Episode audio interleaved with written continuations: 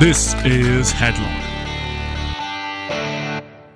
Ja, hallo und herzlich willkommen zu einer weiteren Ausgabe von Headlock, dem Pro Wrestling Podcast. Mein Name ist Olaf Bleich und ich begrüße euch zur Show Review von WWE Backlash, dem ersten SmackDown Only Pay-per-View des Jahres und seit dem Roster Split. Und falls ihr euch wundert, Nanu, warum stellt denn der Olaf heute niemand anders vor? Das liegt einfach daran, dass ich heute mal alleine moderiere und das alleine übernehme, denn ich bin unterwegs, ich bin in Kanada, in Vancouver genauer gesagt, und da ist das mit der Zeitverschiebung total blöd. Und bevor ihr dann den Review-Podcast erst irgendwann nächste Woche hört, dachte ich mir, ich liefere das vorher nach und mache das einfach mal alleine. Insofern alles gut. Und wir wissen ja alle, wenn ihr Fragen an uns habt, die wir dann auch in lustiger Runde beantworten können, dann schickt ihr einfach an fragen.headlock.de oder schaut bei Headlock auf der Facebook-Seite vorbei oder einfach auch auf headlock.de selbst. Da gibt es auch jede Menge Infos und vor allem auch die aktuellen Podcasts zum Download und Anhören. Aber dann auch ohne große Umschweife weiter zum eigentlichen Thema dieses Podcasts, nämlich zu WWE Backlash 2016. Ja, wie gesagt, der erste Pay-per-View, der einzig und allein dem SmackDown-Brand gewidmet ist und der fängt natürlich auch wie jeder Pay-Per-View auch sonst oder wie jeder Network-Event sonst mit einer Kickoff-Show an. Und da gab es auch einen Kampf, nämlich zwischen Baron Corbin und Apollo Crews. Baron Corbin ist ja in den letzten Wochen so ein bisschen unter dem Radar hindurchgeflogen. Apollo Crews dagegen war zwar meistens vertreten, aber eben nicht siegreich und diese Niederlagenserie setzt sich jetzt auch weiter fort. Also er hat relativ deutlich gegen Baron Corbin verloren und man merkt einfach, dass Apollo Crews noch nicht wirklich im Main Roster angekommen ist. Baron Corbin auf der anderen Seite konnte diesen Sieg gut gebrauchen. Vielleicht auch, dass er jetzt bei SmackDown langsam ein bisschen höher angreift. Also ich kann mir durchaus vorstellen, dass er da vielleicht irgendwann in die IC-Title-Region vordringt, auch wenn das jetzt gerade von der Konstellation mit The Miz nicht so wirklich funktioniert. Aber trotzdem denke ich, dass Baron Corbin auf lange Sicht jemand ist, mit dem man rechnen muss. Apollo Crews, da habe ich aktuell gar keinen Plan, wo WWE mit dem hin will. Da muss man einfach mal abwarten, was die Zukunft bringt. Also ich kann mir genauso gut vorstellen, dass man den auf absehbare Zeit wieder zu NXT zurückschickt, damit er dann noch ein bisschen Erfahrung und ein bisschen mehr Feinschliff erfährt. Feinschliff nicht unbedingt ähm, bezogen auf sein Wrestling, das ist sehr gut, sondern Feinschliff vor allem auf seinen Charakter, weil das fehlt momentan und auch in seinen Promos ist das einfach nichts Halbes und nichts Ganzes und wirkt einfach noch ein bisschen unrund. Also sprich, da ist einfach keine Identität hinter, mit der sich die Zuschauer wirklich anfreunden könnten. Naja, und dann gab es dann auch schon den eigentlichen Event an sich. Der wurde eröffnet, ne, neben einem schönen Intro-Video natürlich, ähm, durch Shane McMahon, den Commissioner, und Daniel Bryan, den General Manager. Das war so ein bisschen der Crowdpleaser. Die beiden kamen rein und haben erstmal vorgestellt, wie großartig doch SmackDown in den letzten Wochen gewesen ist, seitdem die beiden das Kommando übernommen haben und vor allem, ähm, wie viele Innovationen die beiden mitbringen. Da wurde dann die, der neue Tag Team Title angekündigt und natürlich auch das Damenmatch, das Sixpack-Match äh, zwischen Becky Lynch, Natalia, Naomi, Alexa Bliss, Carmella und Nikki Bella. Das war dann auch gleich der Opener, sodass man also wirklich einen Start von 0 auf 100 hatte, sage ich mal, so ganz frech, weil das war einfach ein Kampf, der war für mich fast noch besser als der eigentliche Main Event und hat auch mal gezeigt, wohin man auch mit Ladies Wrestling gehen kann, weil das hat wirklich Spaß gemacht, den sechs Damen dazu zu schauen. Der war im Prinzip eingeteilt in zwei Hälften. In der Anfangsphase war es so, dass eigentlich jede Dame oder verschiedene Paarungen einfach im Ring durchgegangen sind und äh, da hatte eigentlich jede, jede äh, Wrestlerin hatte ihre Chance, irgendwie so ein bisschen zu scheinen, wie man so schön sagt. Also sprich, gerade Naomi zum Beispiel hat da unheimlich viel zeigen können durch ihre Athletik. Also was ich besonders faszinierend fand, war beispielsweise, dass sie die Kettle Mutilation von Daniel Bryan, den alten Finishing Move von ihm gezeigt hat. Sie ist da rumgesprungen wie ein Flummi, ähm, absolut wahnsinnig, aber zugleich gab es dann auch wiederum so Situationen, wo man auch so ein bisschen die Figuren so ein bisschen geformt hat. Also gerade Alexa Bliss zum Beispiel ähm, hat sich sehr clever hervorgetan, hat so ein bisschen auf Heal-Taktiken gesetzt und hat immer wieder versucht, ja, ihre Gegnerin ein bisschen auszutricksen, hintenrum irgendwie ähm, einen Pin anzusetzen oder sonst irgendwie was zu reißen. Das war ganz interessant. Natalia auf der anderen Seite als erfahrene Wrestlerin hat dann sich eher ein bisschen zurückgehalten, genauso wie Becky Lynch auch in dieser Anfangsphase eigentlich eine relativ geringe Rolle gespielt hat. Das änderte sich dann aber ähm, allerspätestens, als der Tower of Doom angesetzt worden ist. Also sprich, ganz oben saß Carmella, dann kam Nikki Bella und dann sollte es den Superplex geben. Dann ist aber Natalia dazugekommen und hat die beiden dann runtergepowerbombt. Und dann kam das, was ich gerade angesprochen habe, Alexa Bliss hat versucht, alle drei zu covern, so Stück für Stück. Das fand ich relativ interessant. Genauso, dass Alexa Bliss zum Beispiel auch mehrmals den Code Red angesetzt hat. Das hat auf jeden Fall eine schöne Dynamik gehabt und hat auch gerade diesen Charakter da gut hervorgetan, weil Alexa ist ja die kleinste WWE-Wrestlerin im aktuellen Roster und die muss sich dann eben ein bisschen was einfallen lassen. Und da sind so schnelle Pin-Situationen eigentlich eine schöne Lösung. Ja, aber wie ich gerade schon gesagt habe, also im, im, Mittelpunkt stand unter anderem auch Naomi, die halt gerade durch ihre Akrobatik sich hervorgetan hat. Also da gab es unter anderem auch ein Springboard Crossbody nach draußen, also schon sehr, sehr schön gemacht. Ein super Blockbuster, mit dem sie dann auch Alexa Bliss rausgekegelt hat. Und das eröffnete dann eigentlich auch so ein bisschen den Reigen der schnellen Pinfalls. Denn nachdem so die erste Hälfte des Kampfes bestimmt war, dass munter Konstellationen durchgewechselt worden sind, ging es in der zweiten Runde eigentlich eher darum, dass nach und nach immer mehr Wrestlerinnen rausgeschmissen worden sind, weil bei dieser Six-Pack-Challenge war es halt eben so, ähm, dass es nicht ein Pin zum Sieg war, sondern es war im Prinzip ein Elimination-Match. Und äh, da ging es dann halt eben los.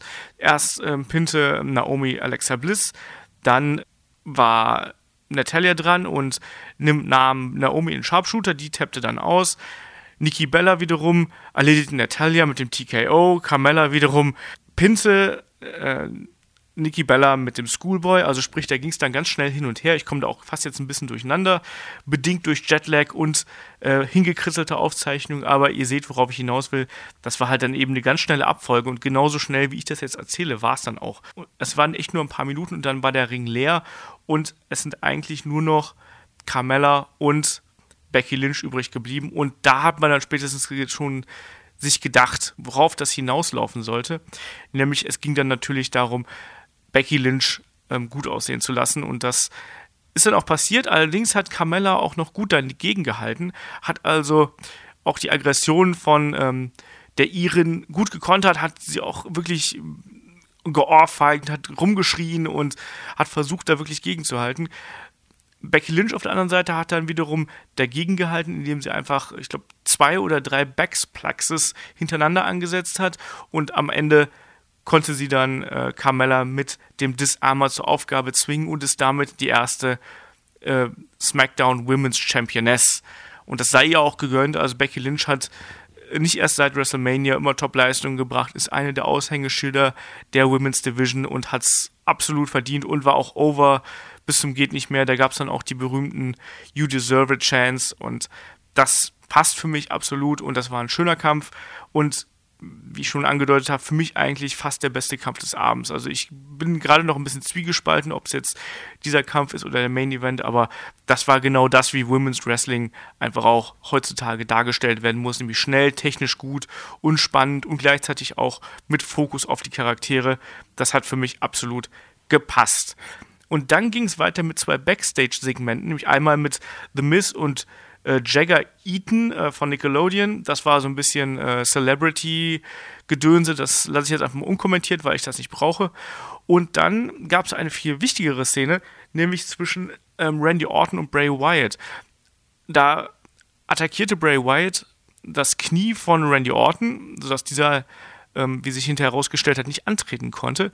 Aber wie sich jetzt äh, herauskristallisiert hat, sieht es wohl so aus, als hätte sich Randy Orton nämlich beim SummerSlam, bei dieser berüchtigten äh, Vorarmattacke von Brock Lesnar, eine Gehirnerschütterung zugezogen und hätte deswegen keine Freigabe vom Doktor bekommen. Sprich, wir haben es beim letzten Mal schon angesprochen, dass Brock Lesnar ja so ein bisschen den Freifahrtschein hat und diese, dieses immens dumme Booking, diese dumme Aktion hat jetzt tatsächlich auch noch die Konsequenz, dass Randy Orton wohl tatsächlich sich dabei verletzt hat und hier beim äh, ersten SmackDown-Event nicht antreten konnte. Also da sage ich mal WWE klassisch ins Bein geschossen, ne? also sprichwörtlich oder in den Kopf geschossen, je nachdem.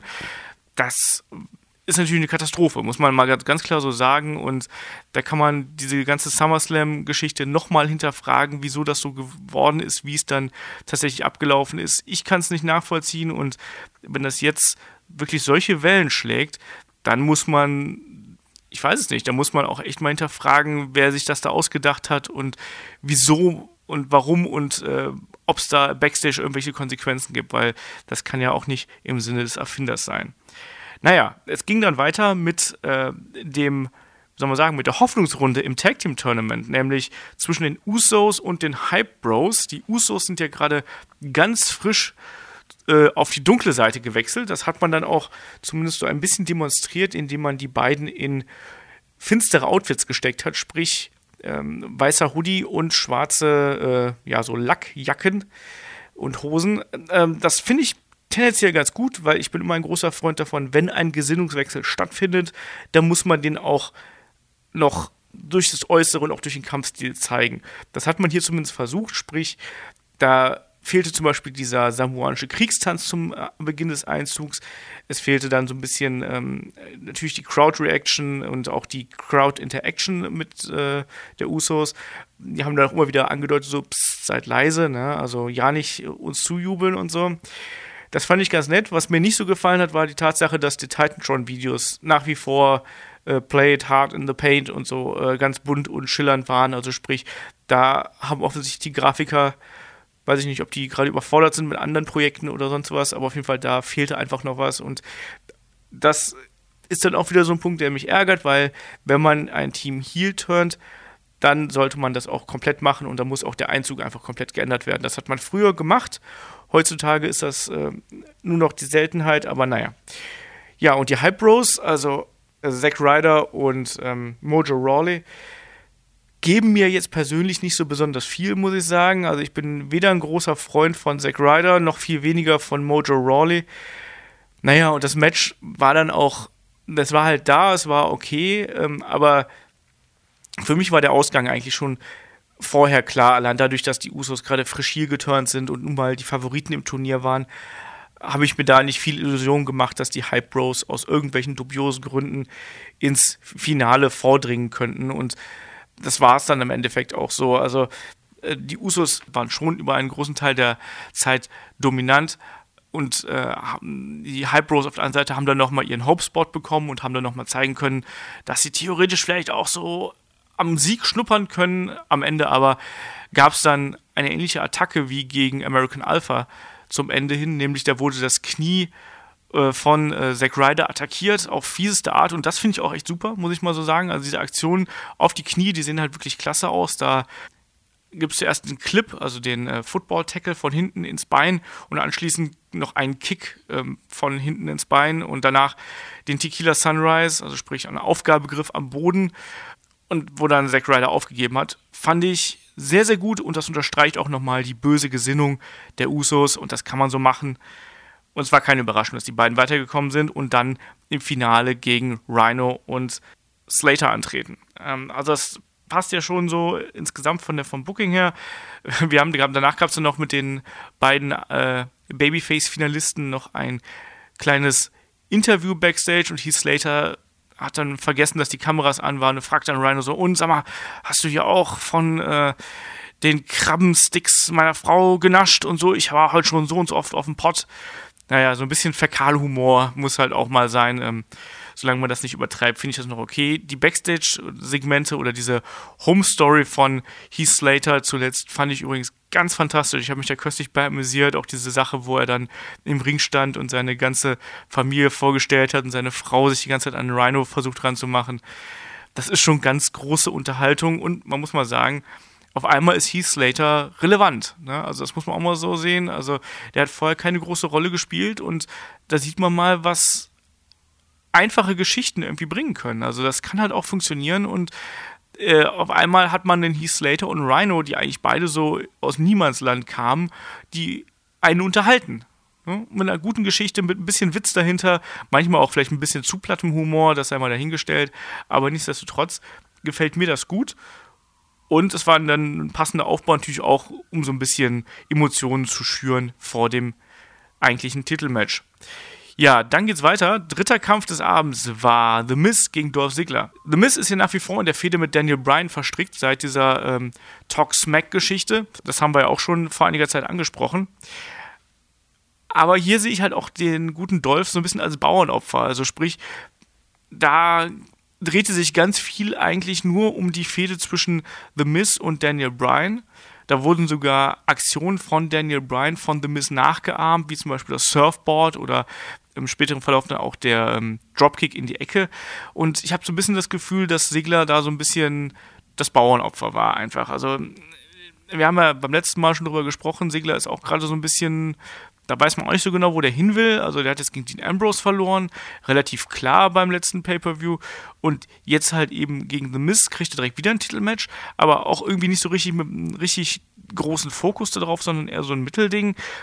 Und naja, hier hat man das zumindest hat man hier zeigen können, wie verzweifelt Sigler den Titel haben will. Also er hat wirklich gekämpft und hat versucht, mit allen möglichen Mitteln ähm, The Miz irgendwie den Titel abzunehmen. Das endete dann darin, dass die beiden sogar bis nach draußen geflogen sind und als die beiden dann wieder zurück in den Ring gekommen sind, hat aber Maurice ähm, Dolph Ziggler am Fuß festgehalten und hat ihm dann danach irgendwas in die Augen gesprüht. Was es war, konnte man nicht sehen. Wahrscheinlich war es gar nichts, aber es hat dann gereicht, dass ähm, The Miz Dolph Ziggler in das Skull-Crushing-Finale nehmen konnte und dann war das Ding gelaufen. Auch hier fand ich die Story gut. Ähm, mir hat es vor allem auch gut gefallen, dass das Match lange Zeit bekommen hat. Also es war wirklich jetzt nicht nur so ein 5-6 Minuten Match, sondern es war deutlich länger. Ich habe jetzt aktuell keine Matchzeiten, aber es war ein schöner langer Kampf und das tut auch der IC-Title Division gut. Und generell ist mir aufgefallen, dass dadurch, dass wir nur sechs Kämpfe am gesamten Abend hatten, war eigentlich jeder Kampf mit einem Mindestmaß an Zeit ausgestattet. Also sprich, da gab es kein kurzes Match, wo man gesagt hat, oh, ist wieder nur so ein 4-Minuten-Ding, sondern die waren halt alle angenehm lang. Das hat dann schon gepasst. Auch hier war das so, dass das gut funktioniert hat. Das war ein, schöner Kampf. Jetzt nicht Weltklasse-Niveau, fünf Sterne oder was auch immer für eine Bewertung, aber ansonsten war das ein sehr, sehr ansehnliches Match und ähm, stärkt auch nochmal die Position von The Miz innerhalb der Liga. Also ich finde, The Miz ist gerade auch wirklich wieder auf einem zweiten Höhenflug, nachdem er ja Ewigkeiten äh, weg vom Fenster war, aber seitdem Maurice und mit IC-Title und so, das läuft einfach alles bei ihm gerade. Und insofern äh, denke ich, dass wir da vielleicht sogar noch eine Verlängerung dieser Fehde sehen werden. Das nächste Segment war dann ähm, Bray Wyatt, wie er zum Ring kam und sich äh, darüber ausgelassen hat, dass ja Randy Orton nicht antreten kann. Naja, und dass er halt eben den Forfeit, also die Niederlage von Randy Orton annimmt, aber er will halt eben, dass Randy Orton bis 10 ausgezählt wird. Das ist dann auch geschehen ja, dann hat er halt eben diesen Kampf gewonnen, aber dann wurde gleich der nächste Kampf festgesetzt, nämlich ein No-Holds-Barred-Match, also ein Match ohne Regeln gegen äh, Kane. Tja, da hat man Kane mal wieder aus der Schublade geholt. Ich muss ehrlich sagen, ich brauche Kane halt eben nicht mehr im Ring. Kane hatte über lange Jahre wirklich die Position eines der besten Big Men der Liga auf jeden Fall inne und hat auch für seine Verhältnisse auch immer wieder gute Matches abgeliefert aber mittlerweile ist er halt einfach drüber und deswegen hat es mich in diesem Kampf auch umso mehr geärgert, dass er dann am Ende gewinnen durfte. Also diese No-Holds-Bart-Geschichte hat sich dann insofern manifestiert, dass es dann zum Beispiel einen Stuhlschlag gegen Bein gab. Es gab ein DDT von Kane gegen Bray Wyatt auf einen Stuhl. Ähm, draußen gab es dann eine, eine Senton von Bray Wyatt gegen Kane durch einen Tisch. Das war sehr spektakulär. Am Ende aber hat sich dann irgendwie naja, es gab keinen kein Run-In, sondern es gab ein Walk-In von Randy Orton, der dann sich zum Ring geschleppt hat. Natürlich, um Bray Wyatt noch sein RKO zu verpassen, damit das Publikum jubeln kann.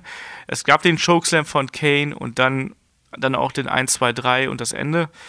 Das ärgert mich, ehrlich gesagt. Also ich verstehe es halt nicht, wieso da unbedingt Kane gewinnen muss. Ich hätte es gerade in dieser Geschichte, wo Bray Wyatt sich als I'm a God bezeichnet. Ne? Also ich bin eine Gottheit und ich stehe über allen. Wäre es doch viel konsequenter gewesen, wenn Bray Wyatt hier vielleicht auch sogar aus dem Chokeslam noch hätte auskicken können oder sonst irgendwas hätte machen können. Diese klare Niederlage schadet ihm, auch wenn Randy Orton halt eingegriffen hat, ist es halt trotzdem wieder eine Niederlage bei einem Großevent oder bei einer Großveranstaltung.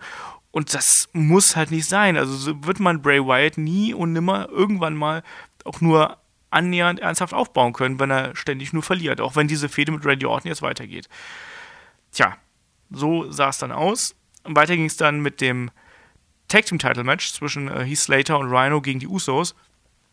Da war ich ein bisschen, naja, ich fand es eigentlich ganz okay, aber da, ich habe gedacht, das wird ein bisschen länger, ein bisschen dramatischer. Also das war relativ vorhersehbar, sprich, da wurden erstmal, wurde Heath Slater längere Zeit bearbeitet, unter anderem, was ich sehr spektakulär fand, war ein ähm, doppelter Suplex von den Usos gegen, gegen den Heath Slater, aber draußen gegen den Ringpfosten. Das habe ich so auch sehr, sehr selten gesehen und hatte auf jeden Fall schon einen gewissen Impact. Ansonsten, ja, wie gesagt, Heath Slater wurde bearbeitet, hat dann irgendwann den Hottag mit Rhino geschafft, der hat dann äh, aufgeräumt. Heath Slater kam noch mal rein, durfte auch noch seine, seine Neckbreaker-Varianten zeigen. Am Ende gab es den Gore von Rhino und zack, da sind Heath Slater und Rhino auf einmal neue Tag Team Champions. Wer hätte das gedacht? Ich finde es super. Ich bin mal gespannt, wo das hinführt und äh, wie lange WWE es auch schafft, Heath Slater und Rhino overzuhalten, weil das ist ja gerade bei solchen Geschichten nicht immer einfach. Mal schauen. Also an sich finde ich das unterhaltsam, aber ob das jetzt äh, ein, ein dauerhaftes Gimmick sein wird, äh, muss man halt dann eben abwarten. Die Usos auf der anderen Seite, die haben mir eigentlich besser gefallen als als Babyfaces, aber die müssen halt eben auch noch so ein bisschen ihren Groove finden. Da ist noch zu viel Routine der letzten Jahre einfach drin und zu wenig naja, zu wenig Bosheit, sagen wir es mal so. Das hat man immer wieder mal gesehen. Da wurde dann Heath Slater mal gewürgt hinter dem Rücken des Ringrichters oder halt besagte Attacken auf die Knie und sowas. Das sieht man, aber es ist auch häufig so, dass man sich noch so ein bisschen fragt, naja, da ist noch, da ist noch was Gutes in euch oder so. Das muss noch abgestellt werden, aber im Großen und Ganzen finde ich auch, dass die Usos zum Beispiel jetzt ihre High-Flying-Manöver deutlich zurückgefahren haben und das spricht ja schon mal dafür, dass sie ähm, eindeutig auch diese Rolle als Bösewichte annehmen. Also das sollte man auch so machen, anders geht es halt dann eben gar nicht. Äh, und vielleicht werden sie dann auch von den langweiligen Usos von mir in die bösen Usos umgetauft oder sowas. Ja, und dann sind wir auch schon beim Main Event. Also wie gesagt, sechs Matches nur. Und äh, Main Event war dann AJ Styles gegen äh, Dean Ambrose. Und das ist ja so eine etwas merkwürdige Konstellation, weil wir haben das ja im letzten Podcast so ein bisschen besprochen. Und das ist ja wirklich so, dass Dean Ambrose die letzten Events eigentlich nur sehr selten die ganz, ganz starken Matches abgeliefert hat. Also gerade Einzelmatches. Ich erinnere nur an Brock Lesnar zum Beispiel. Das hat halt nicht so gezündet. Ähm, und AJ Styles hat das genau Gegenteil. Der hat eigentlich seitdem er im Rumble zum ersten Mal aufgetreten ist bei WWE, fast bei jedem Event äh, ein Highlight gesetzt, muss man einfach mal so sagen. Ich kann mich an kein schlechtes Match von AJ Styles bei WWE erinnern. Und äh, er hat sich jetzt vielleicht auch gar nicht zu Unrecht äh, in The Face That Runs the Place umbenannt. Also für mich gehört AJ Styles auf jeden Fall bislang zu den großen, ja, zu den wichtigsten Leuten des WWE-Jahres. Also sprich, er ist für mich einer der MVPs ähm, der aktuellen Szene. Und da stehen halt so ein bisschen Gegensätze sich gegenüber. Hier war es dann so, dass am Anfang erstmal ähm, AJ Styles ein bisschen dominiert hat und äh, ähm, Dean Ambrose jede Menge einstecken musste. Und auffällig war auch, dass die Crowd schon angefangen hat, so ein bisschen gegen Dean Ambrose zu turnen. Also man hat immer wieder mal gemerkt, wenn Ambrose Gegenwehr geleistet hat und gerade wenn es ein bisschen härterer Gangart war, dass dann das Publikum schon angefangen hat, leicht zu buhen und er auf Seiten von AJ Styles war. Das wurde gegen Ende noch viel, viel extremer. Da hat dann aber auch Dean Ambrose wieder ähm, ein bisschen mehr Oberwasser bekommen und hat sie zum Beispiel auch einen etwas missglückten Superplex vom Top Rope gezeigt. Ähm, eine schöne Kraftdemonstration, als er AJ Styles äh, beim Crossbody aufgefangen hat. Das hätte ich gar nicht gedacht, dass der gute Dean sowas kann. Naja, aber es lief dann am Ende darauf hinaus, dass AJ Styles dann doch die Knie erstmal bearbeitet hat, wo dann ähm, Dean Ambrose auch im, im äh, Calf Crusher war und sich rausgekämpft hat und geschrien hat und da halt eben wieder sein Kämpferherz bewiesen hat. Man, das hat ja WWE so schön mal tituliert, dass er unzerstörbar wäre. Das hat man ja beim Kampf gegen Brock Lesnar ja nicht so sehr gesehen. Naja, was mir gut gefallen hat, war die Art, wie Dean Ambrose aus dem Calf Crusher wieder rausgekommen ist. Das war nämlich, kannst du gar nicht anders sagen. Also er hat einfach äh, AJ Styles am Kopf gepackt und hat ihn einfach mal mit dem Kopf in die Ringmatte gerammt. Das kann man schon mal machen. Das sah auf jeden Fall sehr gut aus. Habe ich so in der Form nicht erwartet und hatte auf jeden Fall mächtig Impact gehabt.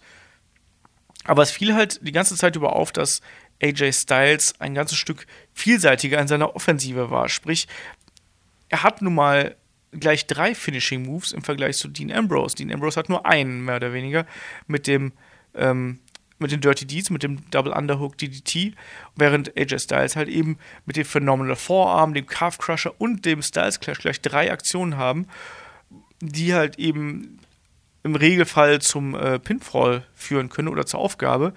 Und da hat man schon gemerkt, dass irgendwie ist einfach da AJ Styles variantenreicher und er bringt da auch viel mehr Farbe in den Kampf rein, als das äh, Dean Ambrose äh, tut. Und da hat man eben, also für mich war dieser Unterschied in der Klasse zwischen den beiden da halt relativ deutlich und in der, in der Vielseitigkeit. Und da ist, glaube ich, auch die, das Publikum so ein bisschen einfach umgeschwenkt, weil äh, ähm, AJ Styles mehr für den Kampf getan hat, zuweilen auch als Dean Ambrose das getan hat.